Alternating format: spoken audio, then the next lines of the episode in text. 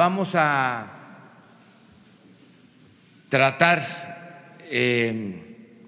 la segunda parte del programa de atención a los jóvenes. Vamos a esperar a Jesús que nos eh, explique sobre este tema. En tanto, vamos eh, a abrir eh, la sesión de preguntas y respuestas.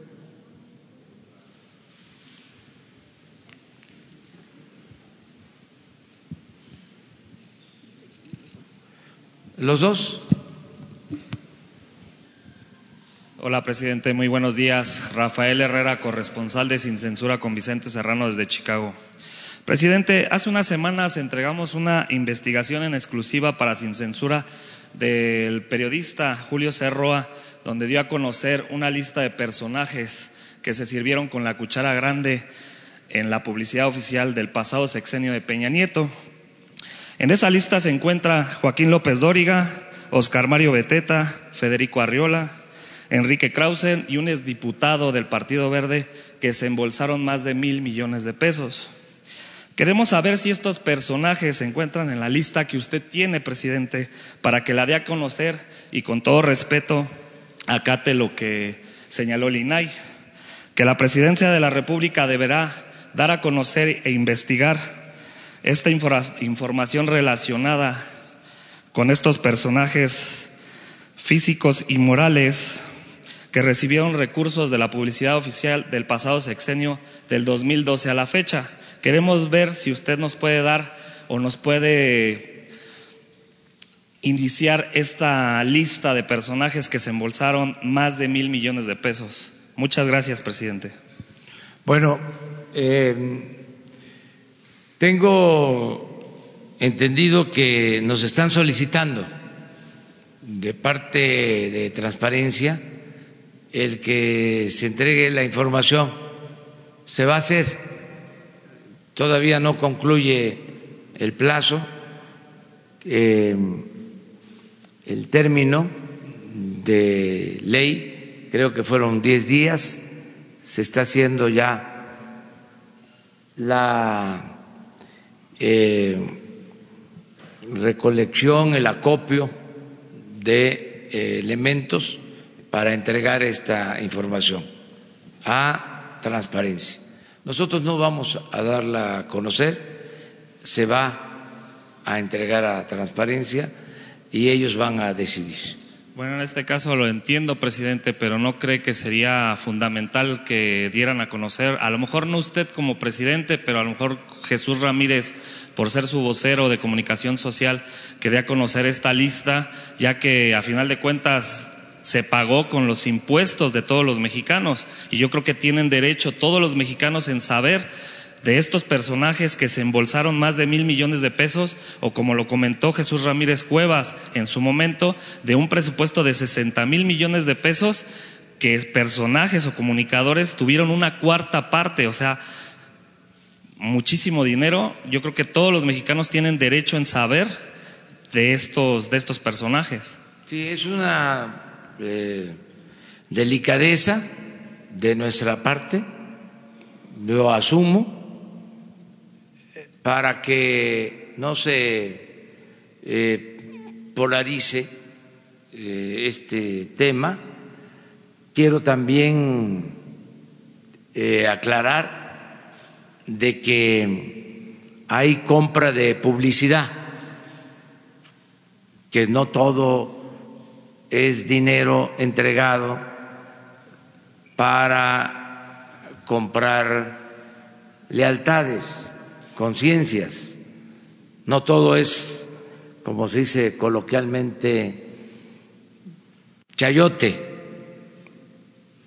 Es también el dinero que el gobierno destina a la publicidad. Pero eso va a ser eh, transparencia, la institución encargada de eh, resolverlo. Nosotros vamos a cumplir con ese propósito como nos los están demandando. Sí hay una solicitud, ¿no? Se va a cumplir. Ok, ¿en qué fecha sería, presidente? ¿Cuál eh, la fecha de compromiso para que se dé esta información? Notificaron la semana pasada y nos dan 10 días. Va a ser ya la semana próxima, antes de que concluya el plazo. Ok, muchas gracias, presidente. Buenos días, presidente. Antonio López de la Razón. Eh, ayer sobre este tema de la reforma educativa tuvimos la oportunidad de entrevistar a algunos integrantes de la CENTE.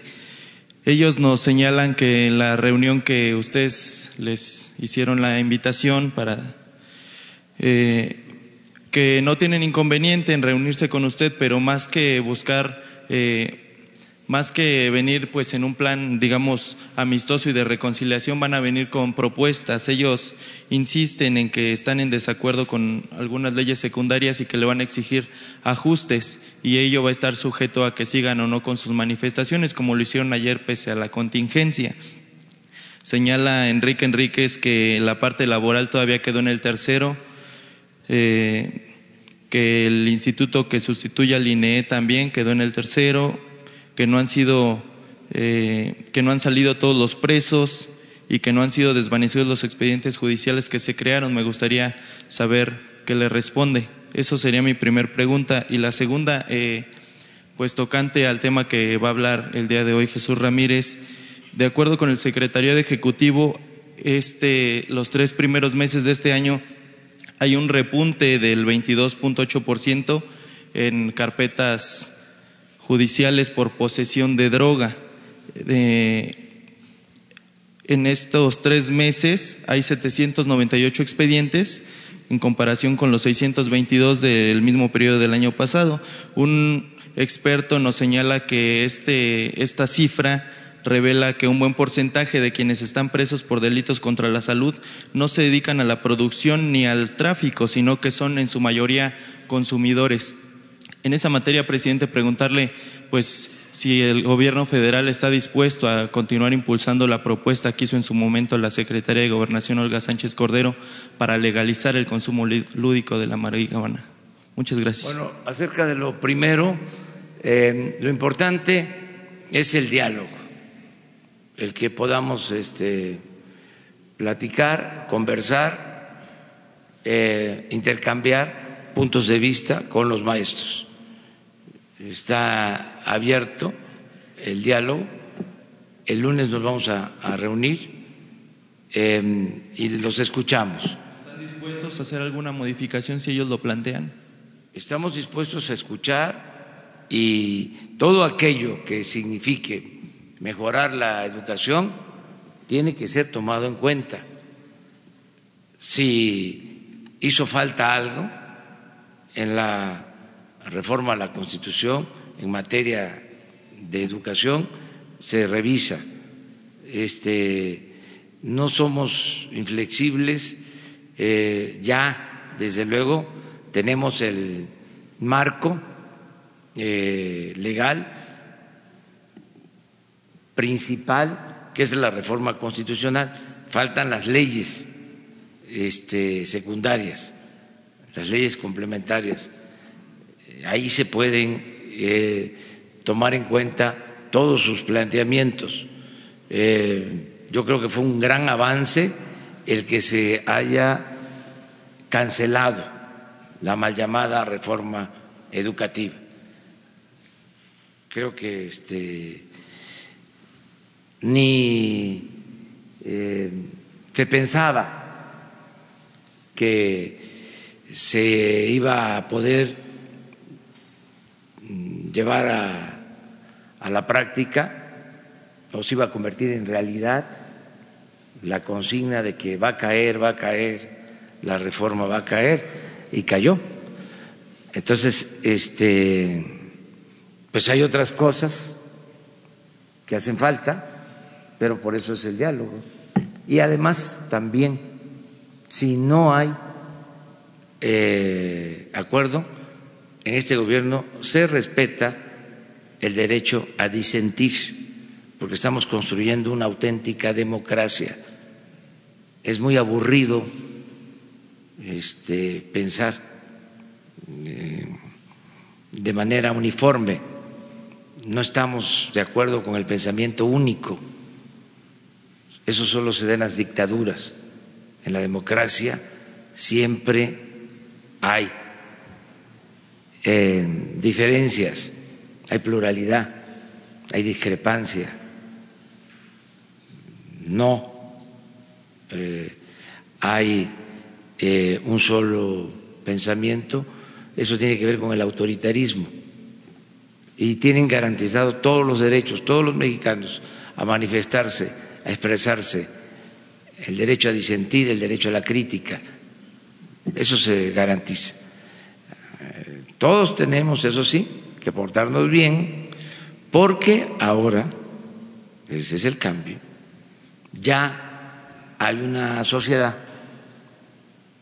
más eh, consciente, hay un cambio de mentalidad, ya cambió la mentalidad del pueblo, que es lo más difícil de lograr. Ese es el aporte principal de todo este movimiento. Siempre he dicho que hay veces que hay confrontaciones, hay revoluciones, hay lucha armada, y la gente sigue pensando igual. Los cambios se dan en lo que se llama las vanguardias, las élites, los aparatos ideológicos. Pero en México el cambio, afortunadamente, eh, eh, se ha dado de manera eh, general, mayoritaria, de manera colectiva un cambio de mentalidad. Entonces, el que no argumenta, el que quiere imponerse sin razón, no tiene respaldo, no cuenta con la fuerza de la opinión pública. Entonces, por eso, ahora todos tenemos que eh, argumentar y em, convencer, persuadir. No es de que yo no estoy de acuerdo y em, por eso mi rebeldía. Ya es muy difícil en México que haya rebeldes sin causa por la situación en que estamos viviendo. Pero de todas maneras, nuestro respeto. Acerca de lo de las eh, adicciones, eh, Jesús va a hablar sobre esta segunda parte y Él les va a responder. Desde luego que estamos buscando resolver el problema de manera estructural. Ahora tuvimos una reunión sobre este tema y ahora les voy a explicar Jesús. Pero, en particular, presidente, ¿el gobierno estaría dispuesto a apoyar esa propuesta del consumo lúdico de la marihuana? De, es que es un proceso. Yo lo explicaba ayer. Primero, atender las causas por las que se produjo tanta inseguridad y tanta violencia en el país. Porque los mexicanos no somos malos por naturaleza, ningún ser humano es malo por naturaleza. Son las circunstancias las que llevaron a muchos a tomar el camino de las conductas antisociales o a refugiarse en las drogas, porque se abandonó al pueblo, se tomó, se secuestró al gobierno y se utilizó al gobierno para favorecer a una minoría rapaz. El gobierno se convirtió en un comité al servicio de unos cuantos, se dedicaron a saquear, a robar y le dieron la espalda al pueblo y a los jóvenes. Entonces, primero es que el gobierno eh, cumpla con su función social, que haya crecimiento económico, que no ha habido, que haya desarrollo, que no ha habido, que haya buenos ejemplos en el gobierno, que no ha habido, y que de esa manera podamos eh, enfrentar el problema de la inseguridad y de la violencia y del consumo de eh, drogas, atendiendo las causas, atendiendo a los jóvenes. ¿Cómo resolvemos un problema eh, de origen eminentemente social si no volteamos a ver a 16 millones de jóvenes que viven en la pobreza, sin opciones, sin alternativas. Esto no se va a resolver este, de otra forma, tiene que atenderse a la gente. Eso es lo primero. Y a muchos, en una especie de enajenación, esto no les importaba. Siempre decían, sí, pero eso es a mediano, a largo plazo. Pero a corto plazo, ¿qué?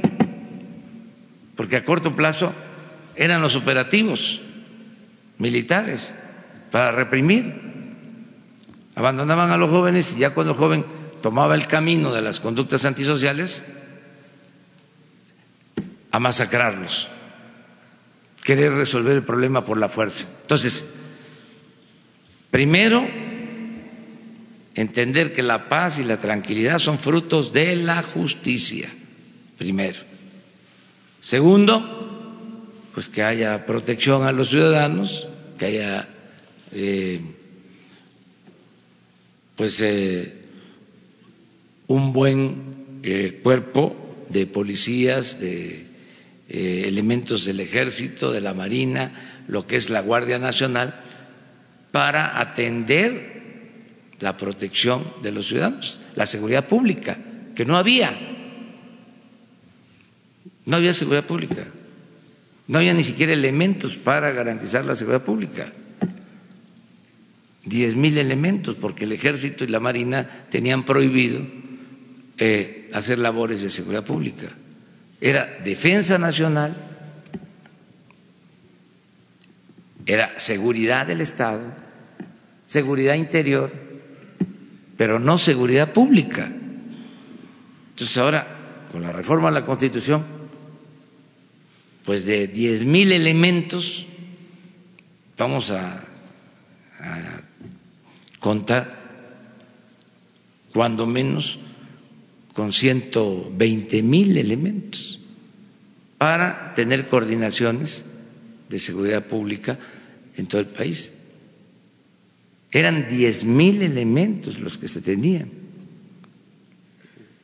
Repito, el gobierno contrataba a 50 mil policías privados para cuidar sus instalaciones y tenía para cuidar a la gente a 10 mil elementos. los mismos que tenía este, el Estado Mayor para cuidar al presidente, ocho mil para cuidar al presidente y para cuidar a la gente, diez mil. Y de esto los expertos no hablan. Este, este tema no se toca o pasó de noche. Entonces, lo segundo, insisto, es que haya eh, protección al ciudadano para la seguridad pública. Lo tercero es el que podamos dirigirnos a los jóvenes. Este programa, que es importantísimo, hablar con los jóvenes. No había un programa para hacerle ver a los jóvenes de que hay formas de ser feliz y que el camino de las drogas no conduce más que al sufrimiento eh, y a la destrucción. No había programas para esto. Ahora lo estuvimos viendo. Eh, ni siquiera presupuesto para la atención a los jóvenes. Entonces, ahora es en la atención a los jóvenes como cuatro o cinco acciones. Primero, fortalecer valores, aprovechar de que México es de los países con más reserva de valores culturales, morales y espirituales en el mundo. Bueno, es lo que nos ha salvado siempre, la cultura, nuestras culturas. Y ahí está eso. No han podido destruir las costumbres, las tradiciones, las culturas.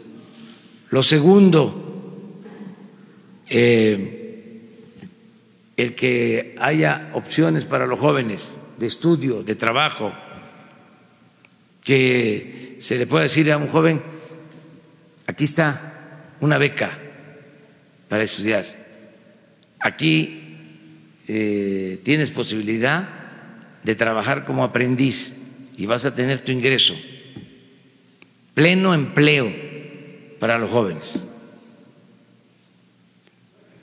Tercero, la educación formal, que en la escuela se esté hablando de estos temas, en los nuevos planes de estudio. Cuarto, la salud. Este, ¿Cómo atender a los jóvenes? ¿En dónde se atienden ahora? y es desolador lo que pasa. Porque les decía, ni siquiera hay presupuesto. Eh, y quinto, la difusión, un gran plan de difusión, que todos ayudemos, el gobierno, los medios de información, las familias, todos ayudemos a orientar, a informar, como nunca. Vamos a utilizar la mayor parte de los tiempos oficiales para orientar a los jóvenes. Una campaña muy creativa para ese propósito. Entonces, eso lo va a explicar este Jesús.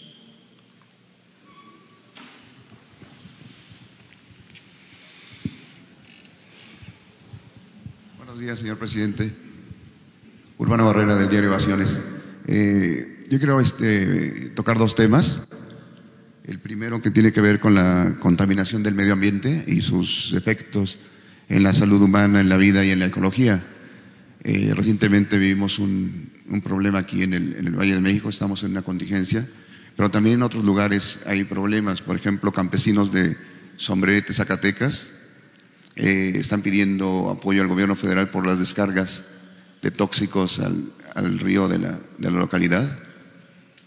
Descargas de la mina San Martín, propiedad del Grupo México. Se han visto afectados también en el 2014 en Sonora con descargas de desechos tóxicos que han afectado a más de 800 personas. Hay otro antecedente documentado en Taxco, Guerrero y Pasta de Conchos, ¿no? que incluso usted ha pugnado porque también se entere este proceso. La pregunta concreta es, ¿cuáles serán las medidas que adoptará su gobierno para casos como este? Eh, luego que usted anunció una revisión e incluso el retiro de concesiones para aquellas empresas mineras eh, que no cumplen o que afectan al, medio ambiente y en general de todas las empresas y todos los este, responsables del daño al, medio ambiente. Esa sería la, primera pregunta. Eh, la segunda eh, tiene que ver un poco con, lo que nos decía el subsecretario Encinas y con el caso Yotzinapa. Recientemente, la Fiscalía General de la República adquirió un secuenciador masivo, es el modelo ION S5, eh, para hacer pruebas genéticas forenses. esa tecnología es idéntica, es el mismo modelo que tiene la Universidad de Innsbruck y con la cual se identificó a los jóvenes Alexander Mora y a Yoshivani Guerrero. Y la tenemos en, en México, aquí en la Fiscalía, y no se usa.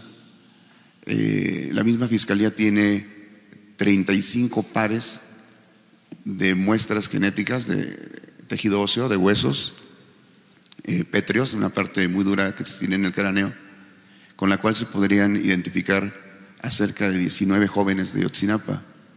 Pero el Ministerio Público no ha solicitado que se practiquen estos exámenes. Eh, la Comisión Nacional de Derechos Humanos ya tocó el tema y ya hizo la petición.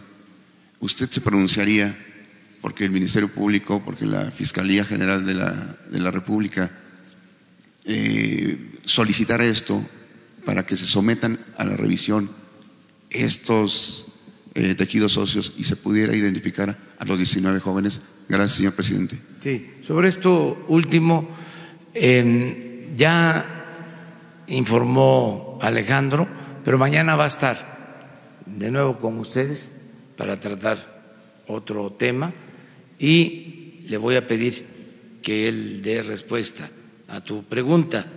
Eh, desde luego están ellos eh, utilizando toda la tecnología y están trabajando en campo para identificar, para eh, encontrar desaparecidos.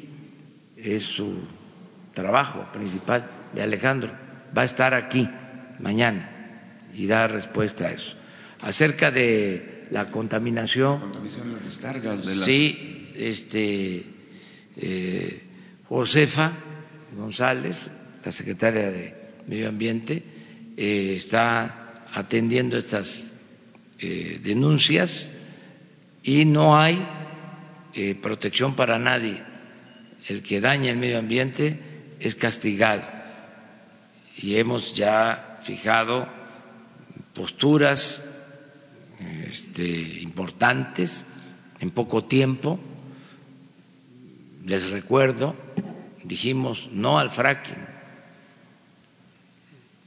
o sea, no a esos métodos de explotación que eh, utilizan eh, agua en demasía y eh, contaminan el medio ambiente. Lo segundo, no a transgénicos. Sí, claro. Sí. Tres, no a minas que contaminen minas a cielo abierto. Incluso se canceló la mina de Baja California Sur, que era una demanda de los ciudadanos y eh, tomamos esa medida. Entonces sí estamos atendiendo todo lo que se denuncia y procurando hacer conciencia en empresarios, en ciudadanos, que debemos de cuidar el medio ambiente. Es la labor que se está llevando a cabo y lo vamos a seguir haciendo.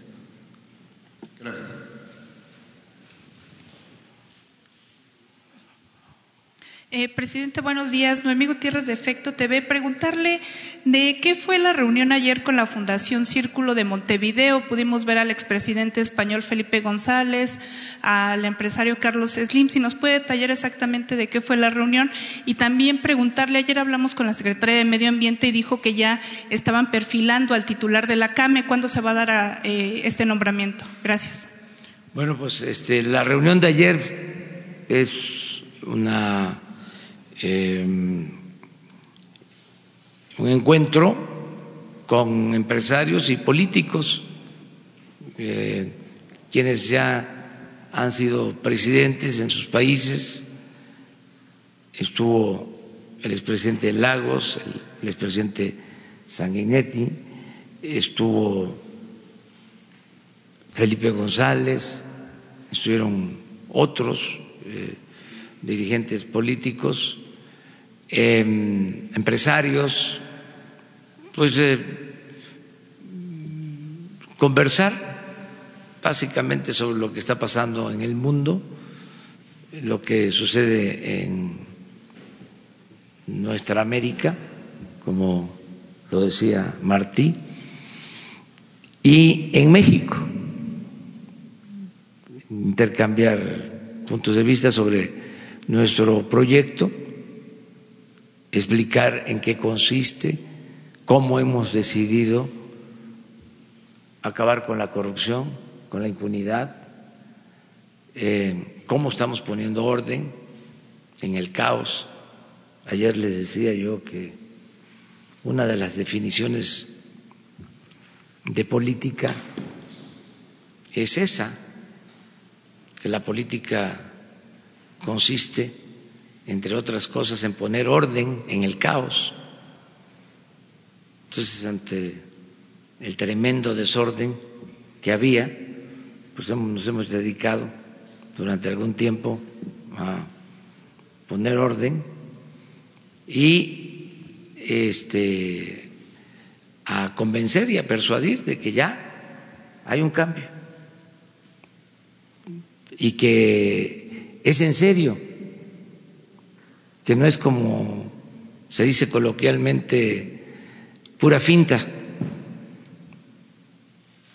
Porque todavía algunos apuestan a que va a pasar este eh, proceso, esta etapa, y que luego las cosas van a seguir igual, porque se había establecido lo que se llama el gatopardismo, eso que consiste en que las cosas en apariencia cambian para seguir igual.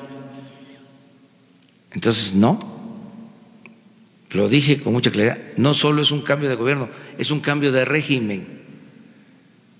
Y hay quienes no lo aceptan,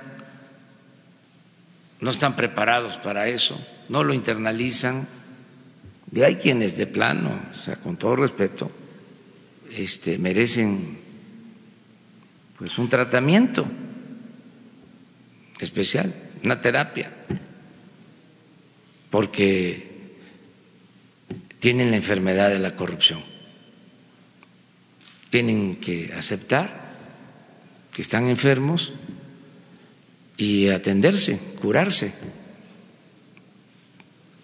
Porque este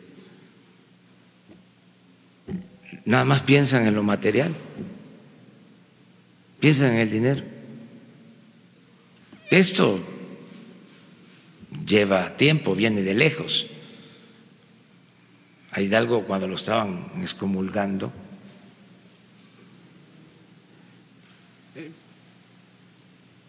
en su defensa expresó de que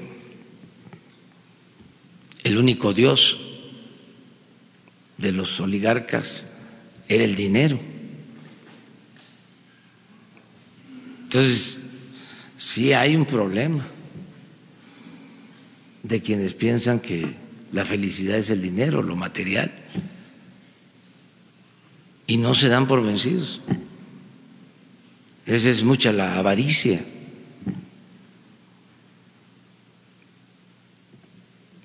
¿Cómo vamos a acabar con la corrupción?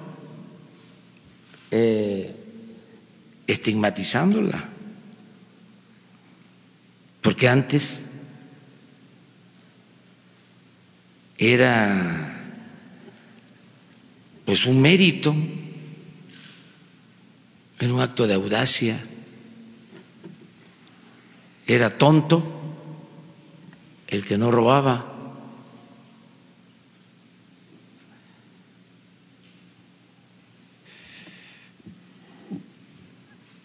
Y el que robaba no perdía ni siquiera su respetabilidad. Se veía normal. Se le decía a los hijos, estudia para que cuando seas grande seas como don fulano, un reverendo ladrón. Eran los prototipos. ¿eh? Apúrate, progresa, estudia para ser como los que habían hecho dinero sin escrúpulos morales de ninguna índole. Entonces, todo eso tiene que cambiar. Afortunadamente ya la gente está también viendo las cosas de otra manera y es importante decir que nunca pudo este, este estilo con nuestra cultura, con nuestra cultura. No pudo. Querían eh, imponerlo como forma de vida. No pudieron por la fortaleza cultural del pueblo de México. Por eso, insisto, insisto, la corrupción se da arriba, no abajo. No es de abajo hacia arriba. En nuestras familias, en nuestros pueblos, hay, repito, una gran reserva de valores culturales, morales, espirituales. Ahí todavía se escucha abajo en el pueblo decir, haz el bien sin mirar a quién. O sea, se muere una gente pobre y todos cooperan para el ataúd, para la caja y para que no falte el café en el velorio. Eso es nuestro, esos valores. Entonces, sin embargo, arriba se dio siempre el mal ejemplo y en un sistema presidencialista, pues si el presidente es corrupto, los gobernadores son corruptos, los presidentes municipales también. Por eso ahora estamos barriendo, limpiando, de arriba para abajo, como se barren las escaleras. Y vamos este, avanzando. Entonces, hablamos de todo esto eh, ayer con empresarios y con estos distinguidísimos personajes, gente con mucha experiencia que gobernaron sus países y que todavía están eh, participando y opinando sobre problemas nacionales y problemas internacionales. Vamos a esperar. Este, sí, este, yo creo que hoy o mañana ya Josefa nos informa.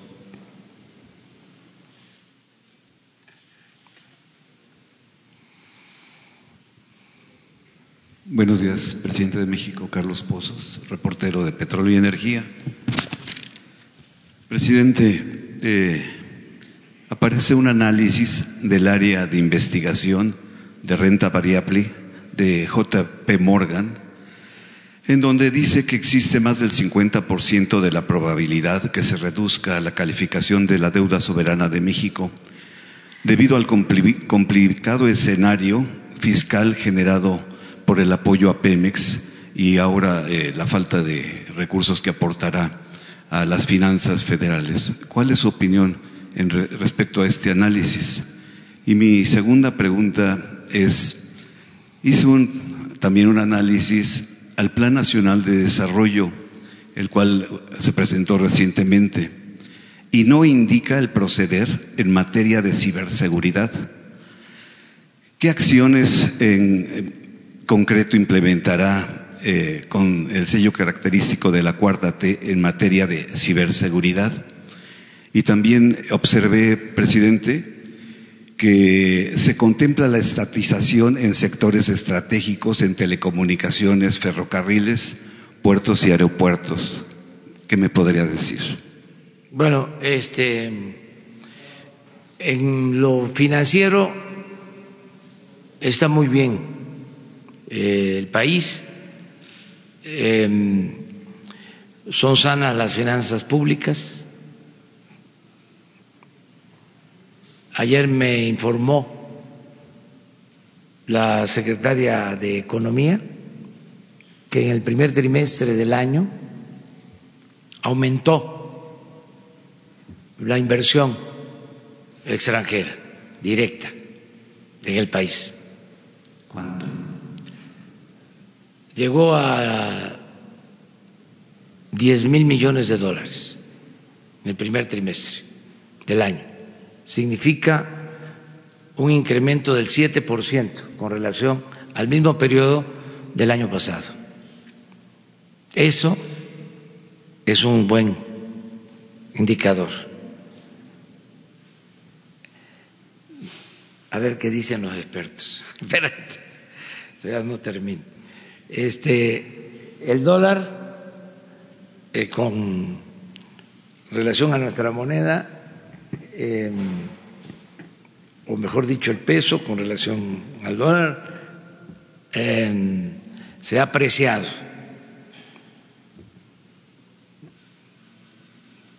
Tenemos un peso fuerte todo el tiempo que llevamos.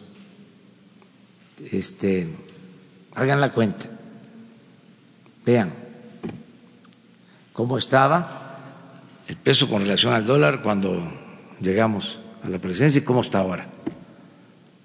Y creo que también este es un buen indicador. Eh, hace unos días se autoriza la ampliación de un fondo revolvente, JP Morgan y otros bancos, que creo tienen información, supongo, de lo que pasa en las finanzas públicas en el país y lo que sucede en Pemex. Y repito, nos ampliaron el plazo de tres a cinco años para utilizar el fondo.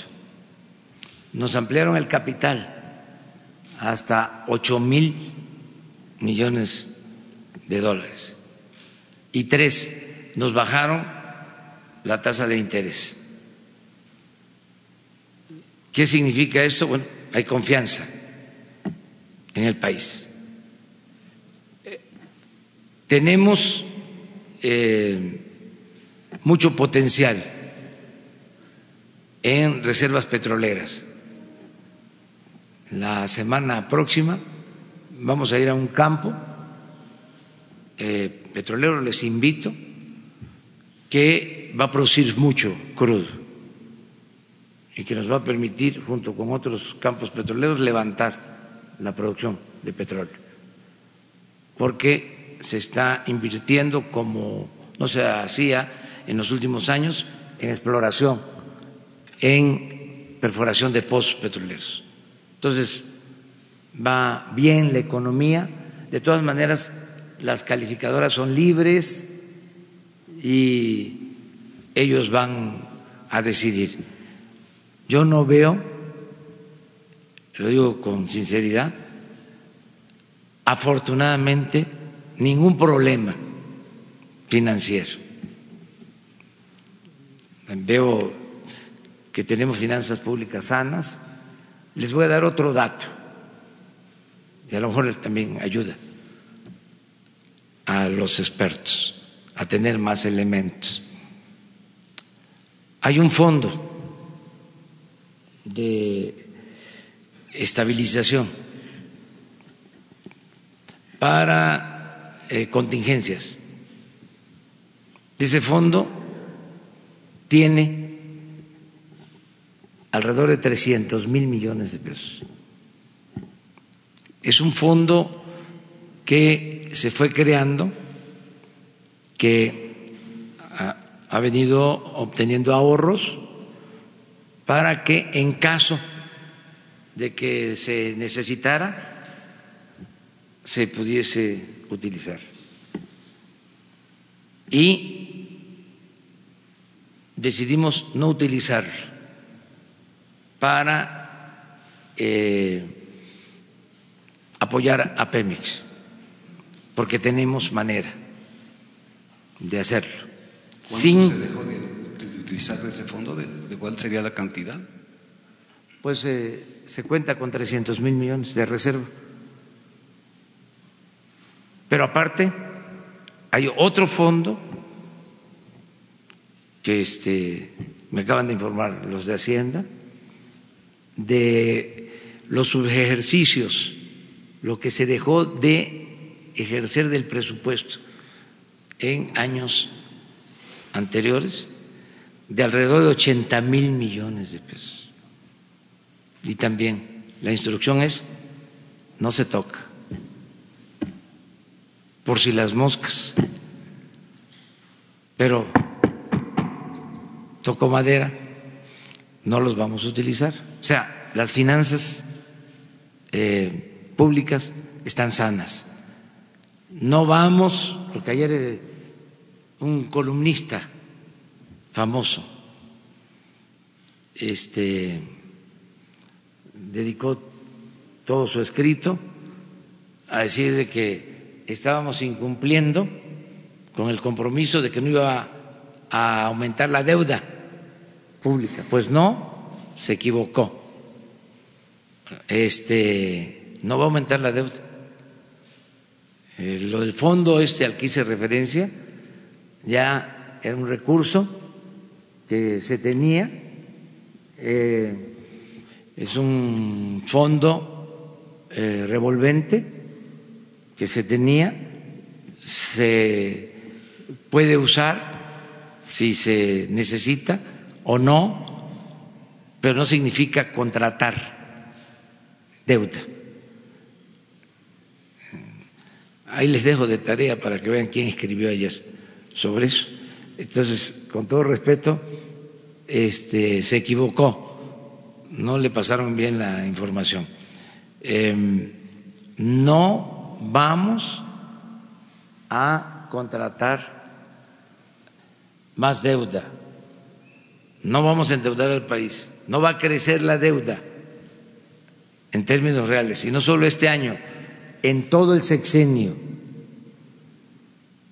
¿Por qué? Estamos seguros de que va a funcionar nuestra estrategia, porque antes los expertos y los gobernantes y los traficantes de influencia pues no tomaban en cuenta, como dicen los tecnócratas, una variable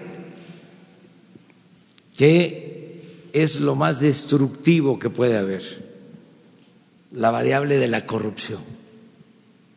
Entonces, como no hay corrupción tolerada ahora, eso nos permite liberar muchos fondos para el desarrollo. Ya no hace falta aumentar impuestos, aumentar la deuda, eh, el que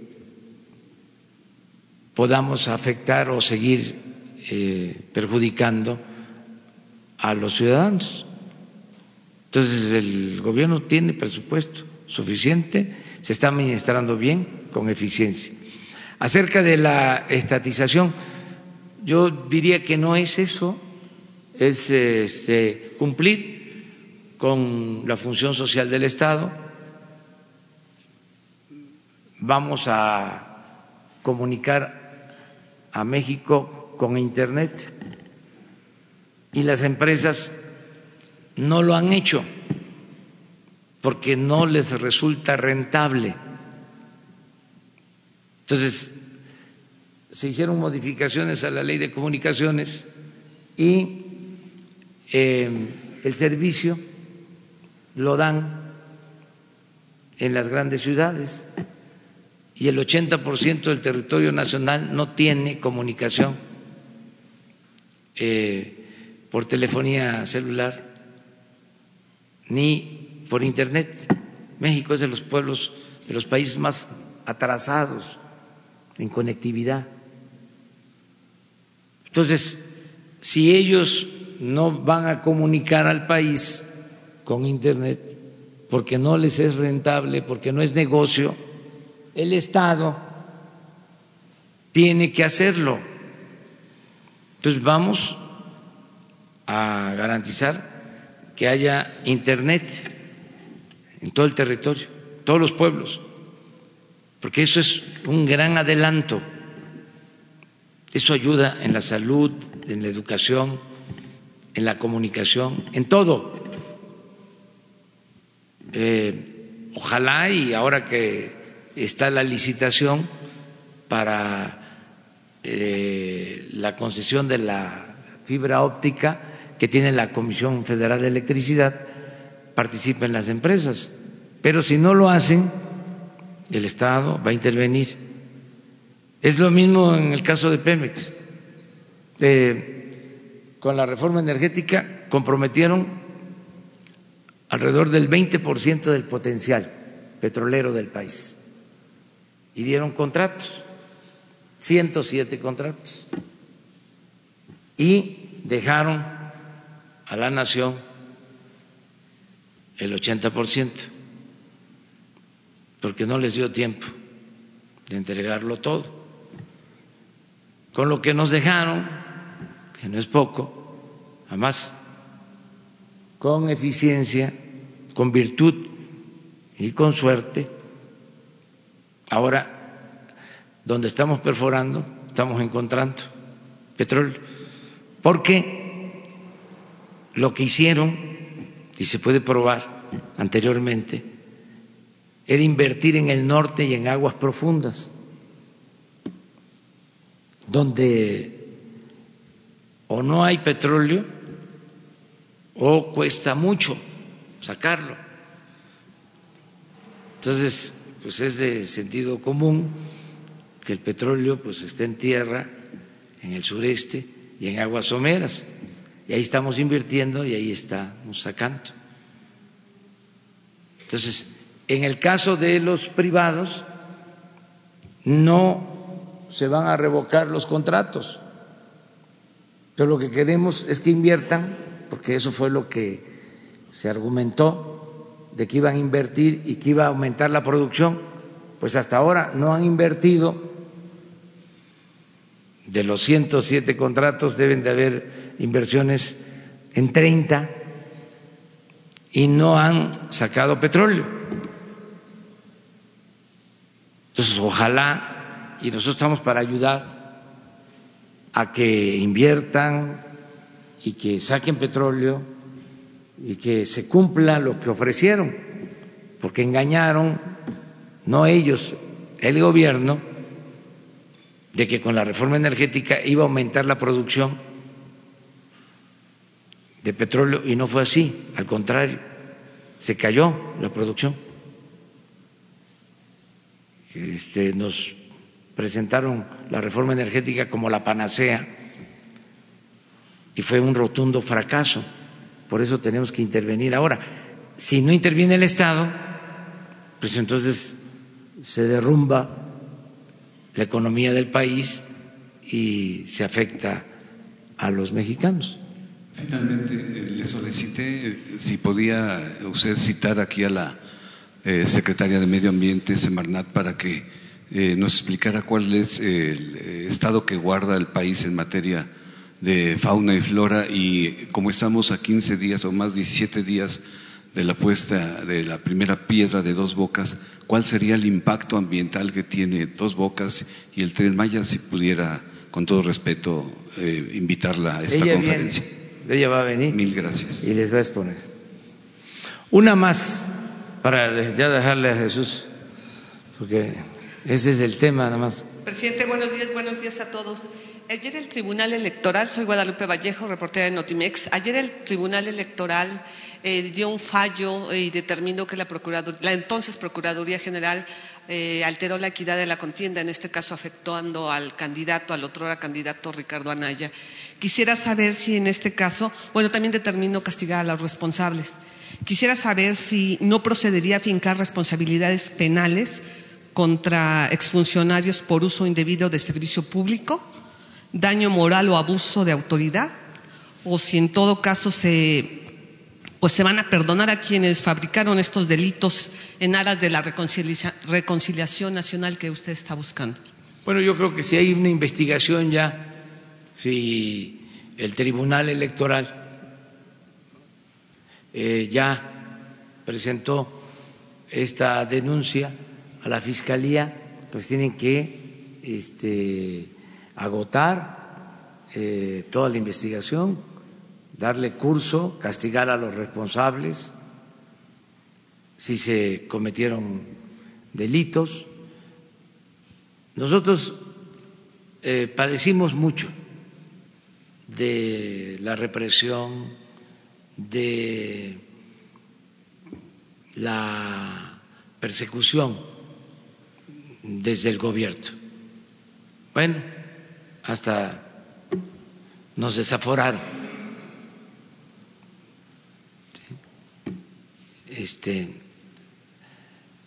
de un partido cuyo nombre es preferible olvidar,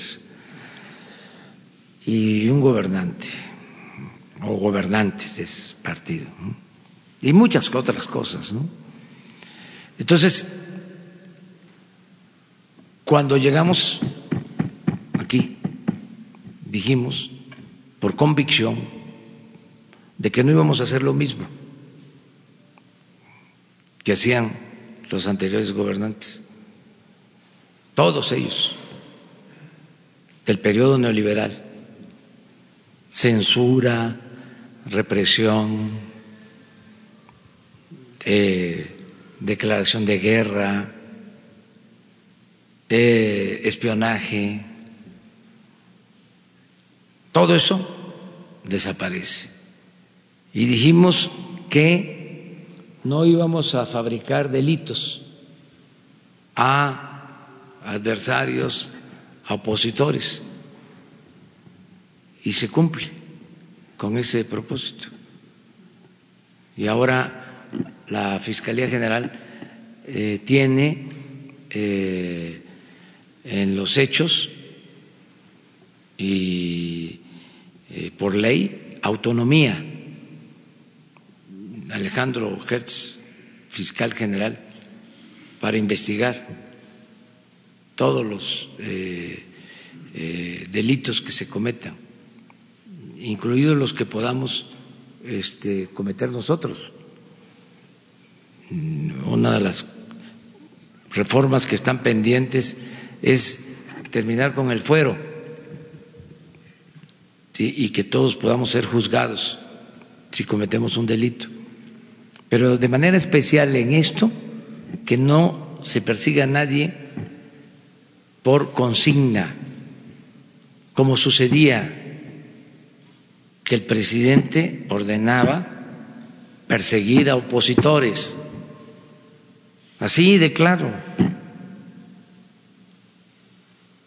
O sea, era el que ponía el dedo al opositor. Y eso lo padecimos. Y eso nunca más. Eso tiene que ver con el conservadurismo. No con los cambios que se requieren en el país. Entonces, ante esta denuncia, que la Fiscalía investigue y se castigue a los responsables, se abran los expedientes y se conozca todo lo que sucedió. Yo ya no me meto a pedir que este lo que tiene que ver con lo que padecimos se investigue y se castigue a los responsables, porque imagínense este, cuántos intervinieron, nada más en la guerra sucia está también demostrado que financiaron guerra sucia. Yo recuerdo que en el 2000 este, se demostró, pero con investigación judicial, que desde los pinos eh, difundían mensajes en mi contra. Había una oficina con equipo este moderno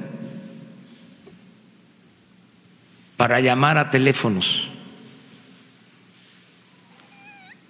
eh, y desprestigiarme. Y se probó.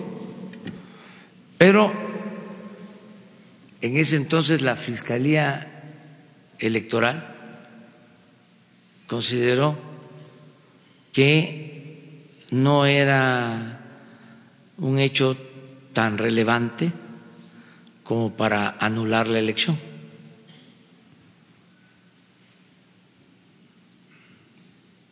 Pero desde los pinos, ¿eh? Y con las pruebas. O sea, la Procuraduría, la que hace la investigación, este, lo comprueba. Sin embargo, este, consideran que no era lo suficientemente grave para anular la elección.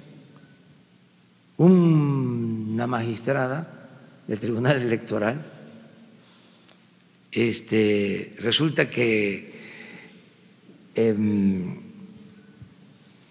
habían menos boletas en las urnas que las que estaban en las actas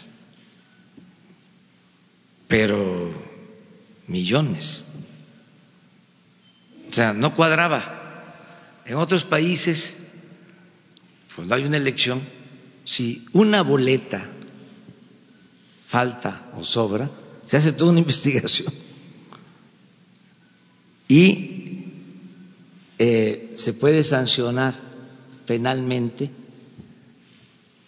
a los encargados de las mesas una boleta. Acá eh, faltaban boletas o sobraban. ¿Qué creen que declaró la ministra? De que los jóvenes este, iban a votar y en vez de este, meter la boleta a la urna, se la llevaban para tenerla de recuerdo.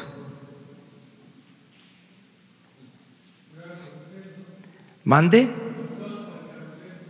Sí, pero o sea, eh, yo no sé, pero lo que quiero decir, pero está este, en testimonios de la autoridad electoral. De eso venimos. De todo eso venimos. Entonces, ya, nunca más. Fraudes electorales. Ahora vienen elecciones eh, locales. Eh, que se haga valer la voluntad de los ciudadanos. Nada de compra de voto, nada de utilización del presupuesto para favorecer a candidatos, a partidos, nada de falsificación de actas, nada de cambio de paquetes electorales, que haya auténtica democracia. Ese también va a ser un gran aporte de la cuarta transformación. Es decir, se acabó el fraude la judicialización de los electoral. Y además, delito grave, porque ya se reformó la Constitución y el que compre votos, el que trafique con la pobreza de la gente, el que utilice dinero del presupuesto, eh, va a la cárcel sin derecho a fianza. Entonces, sí eh, es un avance. Bueno, hasta ahí la dejamos. Jesús, termina. ¿Y el fallo contra el secretario Torruco, señor presidente? ¿Cómo? El fallo también del TRIFE sobre lo del... Torruco, que lo, también por haber enviado un spot que difundió durante la campaña. Pues no conozco, pero si es lo mismo. Pero es que ahí el tribunal... El tribunal determinó que es usted quien debe sancionar al secretario. Ah, voy a revisarlo y este y cómo no, si nos corresponde y si legalmente lo tenemos que hacer, lo vamos a hacer. No va a haber impunidad. Lo daría a conocer aquí también. Sí, sí.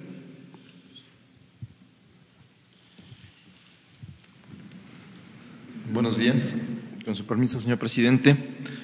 Bueno, pues como lo habíamos eh, anunciado, hoy presentamos la Estrategia Nacional de Prevención de Adicciones, que dicho de, de manera muy sintética, se trata del primer esfuerzo interinstitucional serio para eh, combatir el tema de las dependencias al uso y abuso de las sustancias psicoactivas, así como de las eh, drogas legales que existen en nuestro país.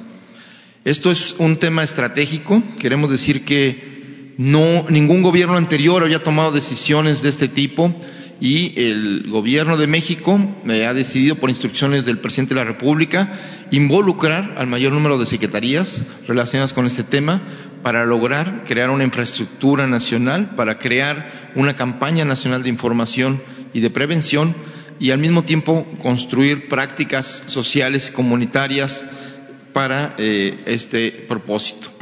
Entonces, lo primero que tendríamos que señalar es por qué es importante una estrategia nacional. Y aquí vamos a ver algunos datos duros para que la gente conozca, eh, más allá de los especialistas, por qué es importante tomar esta decisión, por qué es importante involucrar a la sociedad y a los actores importantes de nuestra sociedad, como los medios de comunicación, como los diferentes actores y sectores. Entonces, lo primero es que en, en México habría que precisar, la mayoría de los mexicanos no son, no abusan del uso de sustancias. Eso hay que tenerlo claro. O sea, la mayoría no tiene problemas con el uso de las sustancias. Pero quienes sí la tienen generan circunstancias y problemas familiares y sociales e institucionales que merecen y nos obligan a atender esto. Esto en el marco de una estrategia de paz. Esto es parte del proceso de paz. La atención a quienes eh, tienen problemas de salud relacionada con el abuso. Entonces, en este, en este asunto, eh, de acuerdo a la encuesta nacional de adicciones, hay 2.2 millones de personas que eh, tienen, son, tienen problemas con la, el consumo de sustancias psicoactivas. Y en ese sentido, ese es uno de los públicos que el sistema de salud debía atender para dar tratamiento y rehabilitación. Eh, y, pero aquí el dato importante, además de este, es que 230 mil menores de edad tienen este problema. Entonces, sí tenemos, hay un asunto de que en los últimos años, eh, y ahorita lo vamos a ver, cómo ha crecido, sobre todo entre menores de edad y mujeres, el uso de, y consumo de estas sustancias. Como vemos, eh, en México hay 15 millones de usuarios o que consumen tabaco pero el dato aquí importante, aparte de las, enfermedades del tabaquismo asociadas al abuso del tabaco, es que 700 mil son menores de edad, están entre los 12 y los 17 años. Al mismo tiempo, eh, el tema del alcohol es un tema fundamental porque pues 70%, 71% de los mexicanos han probado el alcohol.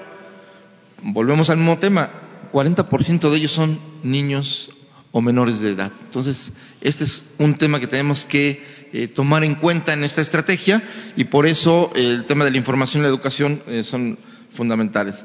Y aquí el tema de, la, de cómo entre 2002 y 2017 el, aumentó 300% el consumo de sustancias. Aquí es, hay varios factores. Uno, a partir del, del 11 de septiembre del 2001, eh, la situación con la frontera y las nuevas políticas de seguridad en Estados Unidos, pues hicieron que parte del mercado de las drogas eh, permaneciera o ante la imposibilidad de cruzar la frontera se comenzara a comercializar aquí.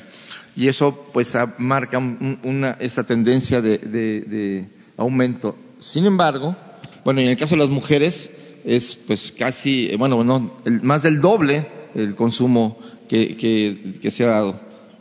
Lo que sigue, por favor.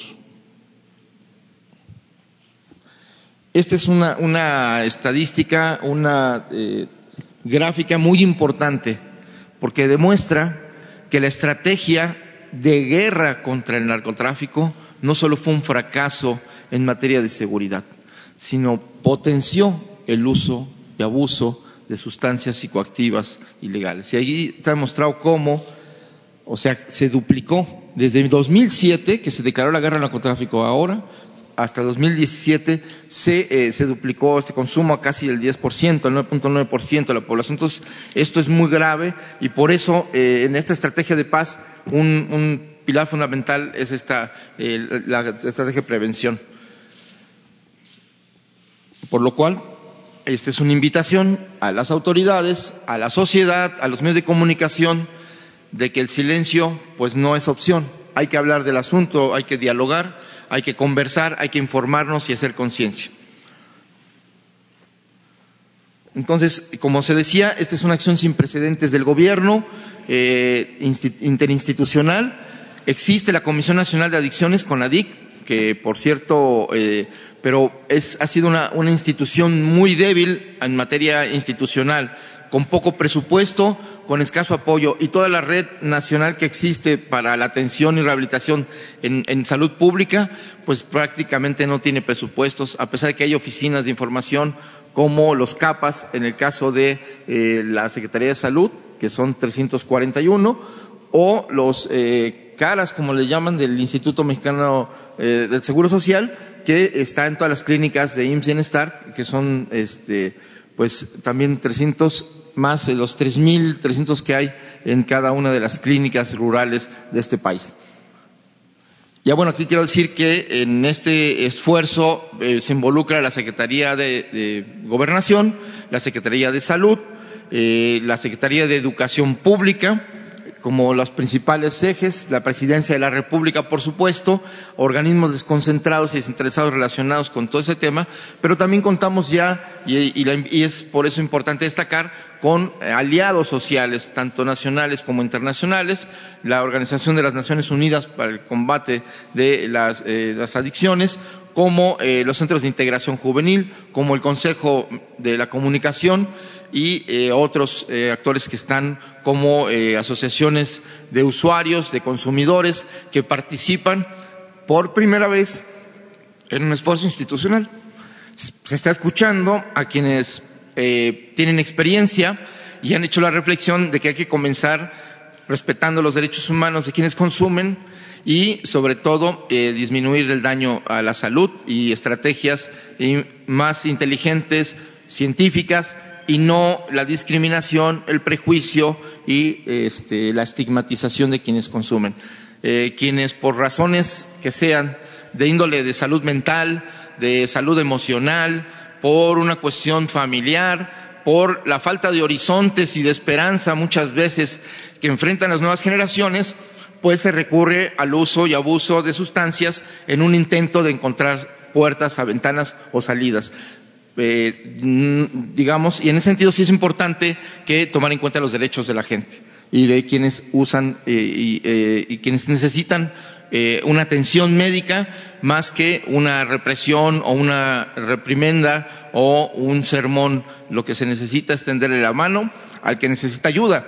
Y ese es el cambio de la política del Estado. El Estado se va a hacer cargo de atender este asunto, de informar, de prevenir y también de la rehabilitación y la atención médica de que así, así lo necesite.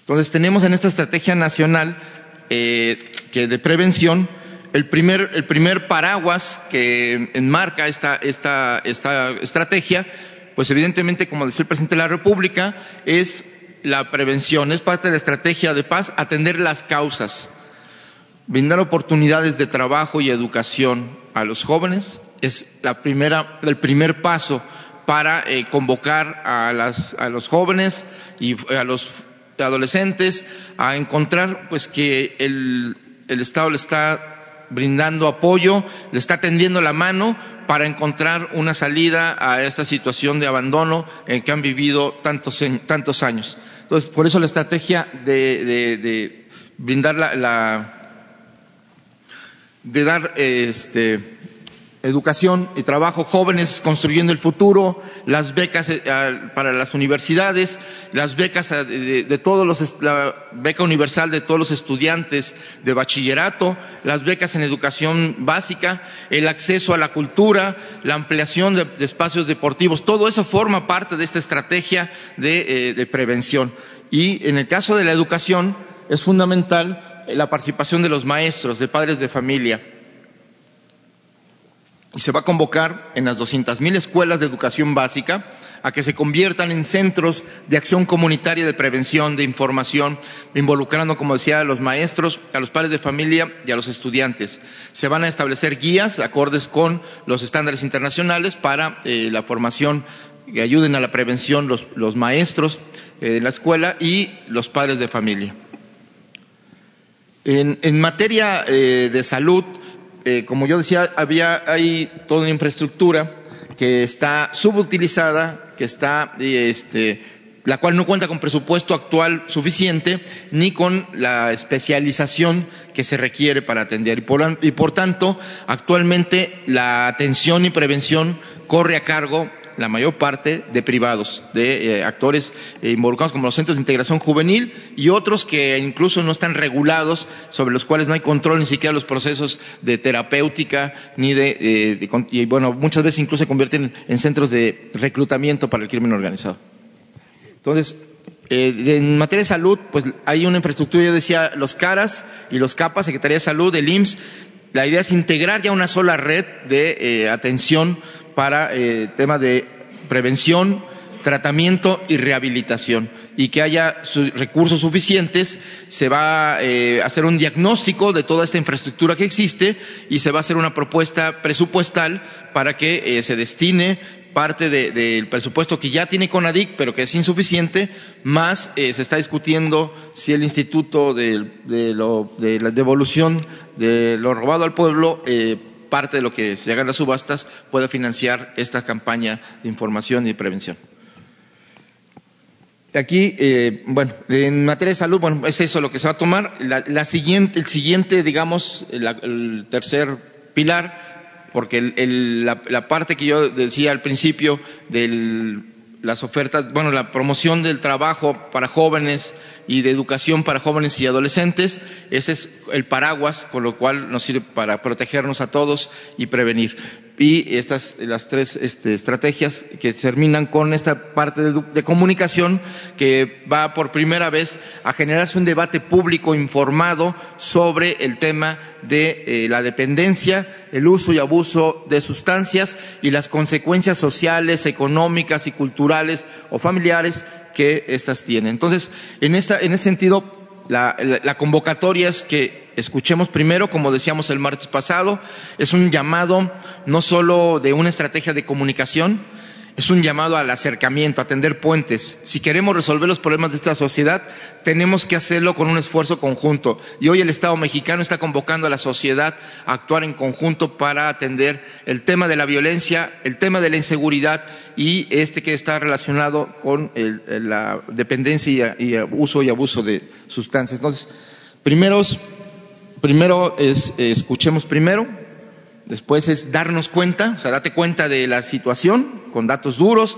con observando nuestro alrededor, tomando conciencia, y el otro es dialoguemos, o sea, establezcamos los puentes para ver cuáles son las salidas. Si los problemas son emocionales, de falta de afecto, de falta de integración familiar, cómo vamos a reforzar todos los espacios de, eh, eh, digamos, sociales, de convivencia, desde la familia, eh, la comunidad, la escuela, el centro de trabajo y este, los espacios de formación cultural y deportiva.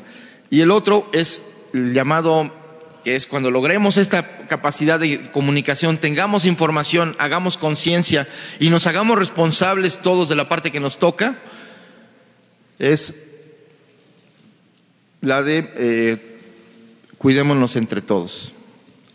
Entonces, esta, en esta estrategia de comunicación ya se cuenta con la participación de especialistas, desde gente que se le denomina adictólogos, gente que tiene especialidades en salud pública, en salud mental, este, en tema de emociones, pero también comunicadores, cineastas, artistas, eh, escritores que ya están participando y eh, ya eh, se ha convocado a deportistas, deportistas de alto rendimiento, deportistas de las grandes ligas del béisbol, de la Liga de Béisbol Mexicana, de la Liga Mexicana de Fútbol, de básquetbol, es decir, atletas que van a participar en, eh, y figuras públicas que van a participar en, este, en este trabajo de comunicación.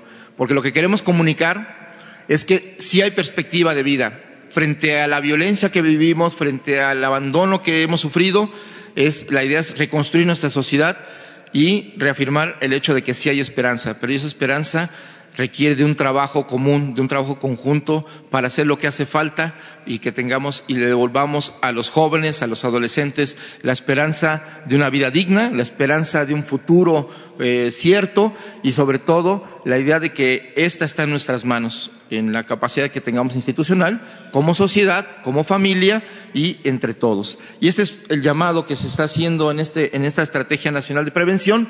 Eh, se está estableciendo acuerdos institucionales para que CONADIC encabece los esfuerzos. Se va a hacer un diagnóstico, como decía, para presentar una propuesta presupuestal y de acción eh, ya, eh, como se dice ahora, transversal para que involucrando a todas las autoridades y secretarías que tienen que ver con este asunto. Es por el momento es cuanto. Eh, les agradecemos su atención y sobre todo la idea y la, convocatoria. esto de la prevención de las adicciones tiene que ver con la salud mental y emocional de nuestra sociedad, no solo del individuo. Por lo tanto, está en nuestra posibilidad, está en nuestras manos, a través de las prácticas eh, que nuestra propia sociedad genera, de algunas muy antiguas, cómo vamos a lograr revertir esta situación que hoy tenemos a través de la solidaridad, del apoyo mutuo, de la capacidad de, ayudarnos unos a otros, eh, de la reciprocidad eh, de los nuevos, de nuevos valores y antiguos valores que reafirmen los lazos humanos y solidarios para sacar adelante a nuestro país, a nuestros niños, a nuestros jóvenes y a nuestras familias. Muchas gracias.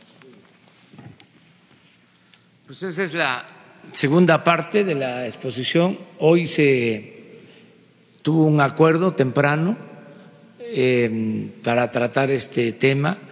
Eh, se decidió que desde luego eh, se le va a dar un trato especial, es una prioridad, va a integrarse em, con una coordinación que va a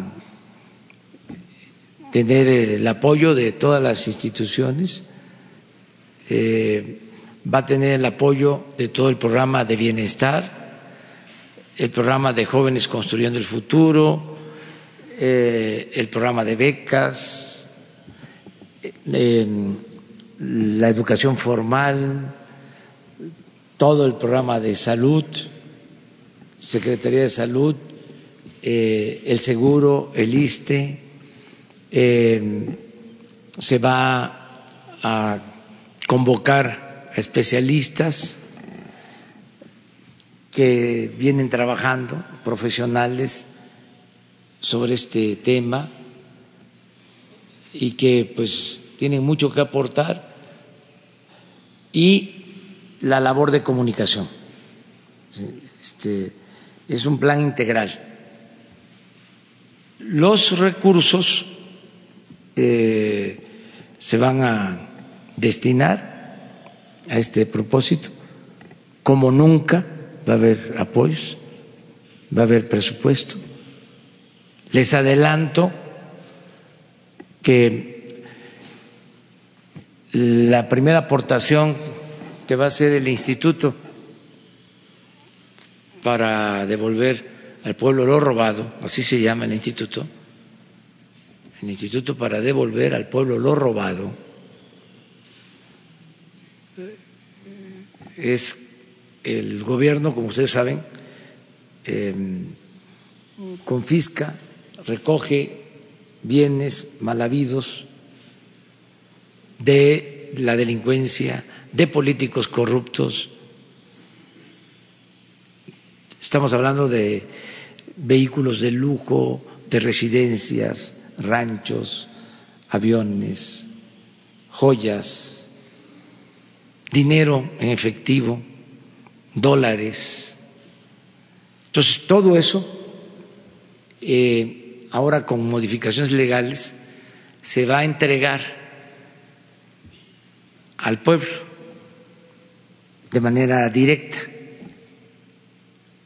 porque por lo general no se sabe en dónde termina todo eso que se obtiene de eh, la delincuencia organizada y de este, actos de corrupción. Entonces se ha decidido que se entregue eh, a las comunidades. La primera entrega va a ser para la atención a los jóvenes y eh, se va a tener ya el dinero la semana próxima, porque de este domingo en ocho se hace una subasta de vehículos de lujo que tenía o tiene la Secretaría de Hacienda. Eh, y se está calculando obtener alrededor de 30 millones de pesos. Entonces va a ser para reforzar este programa. Se va a entregar el recurso al programa. Les adelanto, pero eso hasta el lunes se va a dar a conocer para promover la subasta em, de que se van a vender automóviles eh, de lujo, extravagantes, se van a exhibir, la subasta se va a llevar a cabo ahora en Los Pinos, lo que era la residencia oficial. Y se van a mostrar también, y ahí se está viendo si se venden o se entregan a la Guardia Nacional, dos vehículos de lo más extravagante que pueden imaginar, dos camionetas que regaló a la presidencia el rey de Jordania y que no se sabía de que existían y ya aparecieron. Entonces también se van a mostrar. No, no, no, no, no, no, no, no. No, no, no, no voy a adelantar más. O sea, hasta el lunes. ¿sí? Entonces se va. Lo que quiero es decirles que van a haber recursos, se están recuperando residencias que estaban custodiadas por políticos de partidos. El lunes hablamos. Además, vamos a cuidar. Este, pues también ustedes tienen que hacer la tarea. O sea, ustedes son mirones profesionales. Este, casas en las lomas en otros sitios que también se van a vender. Eh, y es para esto y es para las comunidades más pobres de México. Los municipios más pobres, eh, si se vende una casa en 20, 30, 40 millones, eh, se les va a entregar a las autoridades el dinero. Vamos a empezar con los municipios más pobres de México, para que con la participación de la gente se decida si se invierte en el camino, en mejorar la escuela, en tantas necesidades que tienen los pueblos olvidados de México. Entonces, pero vamos a empezar con este programa, apoyando este programa. Eh, vamos eh, a visitar hoy Monterrey. Vamos a firmar un acuerdo con las autoridades de Nuevo León para el derecho de las vías del tren en Monterrey, de la estación de, ferrocarril, eh, para crear un sistema de transporte en Monterrey. Vamos a visitar eh, ese estado el día de hoy y mañana este, seguimos y muchas gracias a este, quienes nos acompañaron y la invitación para que juntos se acordó con Jesús integrar el equipo y vamos todos juntos, ¿no? A apoyar mucho a los jóvenes, a orientar a los jóvenes, a abrir los horizontes para que se consiga la felicidad, que es lo más importante, ¿no? No esta felicidad efímera que produce luego frustración, dolor, tristeza, destrucción, sino la felicidad verdadera. Muchas gracias. Nos vemos mañana.